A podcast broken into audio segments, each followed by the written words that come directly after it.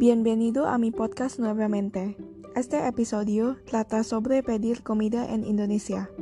Te voy a enseñar cómo pedir nasi goreng como un nativo. ¿Qué es nasi goreng? Tú preguntas. Nasi goreng es una comida callejera muy común en Indonesia, por lo que este episodio te será gran ayuda. Escuchar cuidadosamente y trate de ver cuánto entiendes. Permisi, saya ingin memesan satu porsi nasi goreng. Nasi gorengnya mau makan di sini atau dibungkus? Dibungkus aja.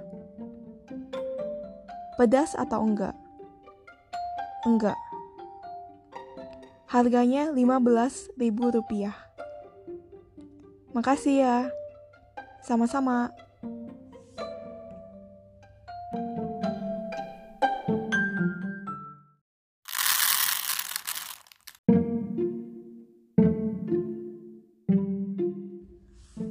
Permisi, saya ingin memesan satu porsi nasi goreng. Saya ingin memesan es una frase muy común cuando necesitas pedir comida en Indonesia. El significado en español es quiero pedir. Satu porsi es una cuantificación de la cantidad de porciones que desea.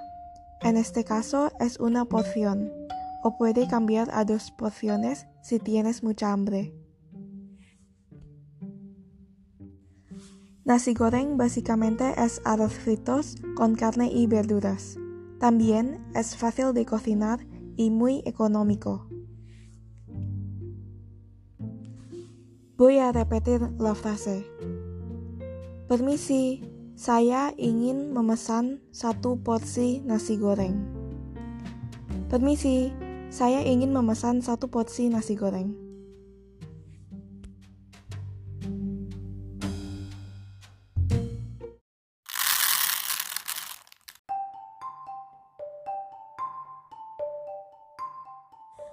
Nasi gorengnya makan di sini atau dibungkus? Nasi gorengnya. Cuando escuchas la palabra ña después de un sustantivo, se significa es un pronombre que puedes usar para mostrar posesión. También se puede usar para hacer referencia a algo, como en el caso de nasi goreng, solo para hacerlo más específico de las cosas que está hablando. Makan di sini dibungkus. Simplemente significa para comer aquí o para llevar. Atau se utiliza para conectarse a diferentes opciones o posibilidades. Voy a repetir esta frase. Nasi gorengnya makan di sini atau dibungkus? Después esta pregunta, necesitas contestar con ya sea makan di sini, cuando quieres comer allí, o dibungkus, cuando quieres llevar la comida. Aja es informal para saja. En español se significa solo o simplemente. En la conversación diaria, los hablantes nativos de Indonesia tienden a dejar caer letras o palabras.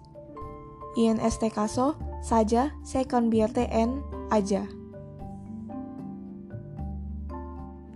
A veces, aja no tiene ningún significado. Funciona solo para enfatizar. Como en este diálogo, dije la palabra aja después de la palabra dibungkus. Entonces se convierte a dibungkus aja.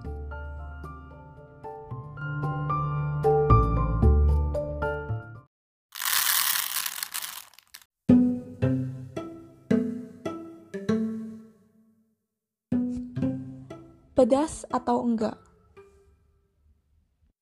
En este caso, necesitas elegir uno de dos opciones, picante o no picante. Si quieres picante, necesitas contestar con pedas. Y si quieres no picante, necesitas contestar con enggak pedas. En este caso, solo enggak, porque ya dijiste pedas antes. En español es como picante o no. Me voy a saltar explicando dos frases porque ya lo enseñé en el episodio anterior, pero lo repetiré para que puedas recordar.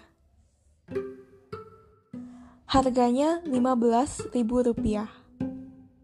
Makasih ya. Sama-sama. La última palabra es sama-sama. Se usa cuando una persona dice gracias para que pueda responder con sama-sama. En español es como de nada.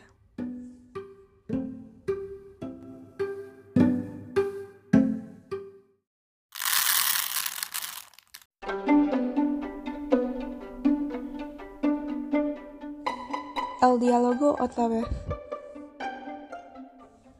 Permisi, saya ingin memesan satu porsi nasi goreng. Nasi gorengnya mau makan di sini atau dibungkus? Dibungkus aja. Pedas atau enggak? Enggak. Harganya 15.000 rupiah. Makasih ya. Sama-sama. Creo que ya está para este episodio porque cubrimos muchas frases y palabras. Espero que te gusta este episodio, sigue practicando y hasta la próxima.